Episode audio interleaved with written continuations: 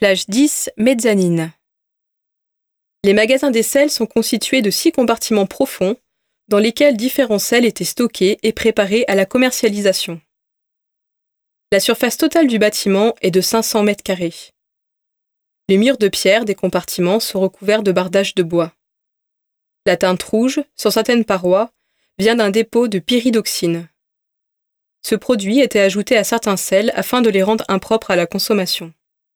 En effet, ils étaient ainsi moins taxés et ne suscitaient donc pas la convoitise des voleurs.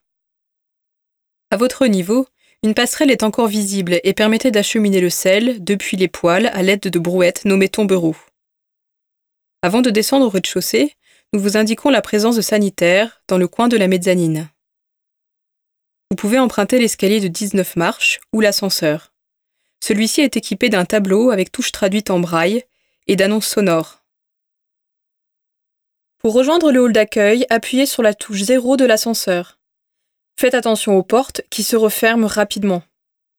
Si vous n'avez pas eu le temps en arrivant, n'hésitez pas à écouter les commentaires de la plage 4 de votre lecteur sur l'espace d'introduction. Si vous avez emprunté un lecteur, n'oubliez pas de le déposer à l'accueil avant de partir.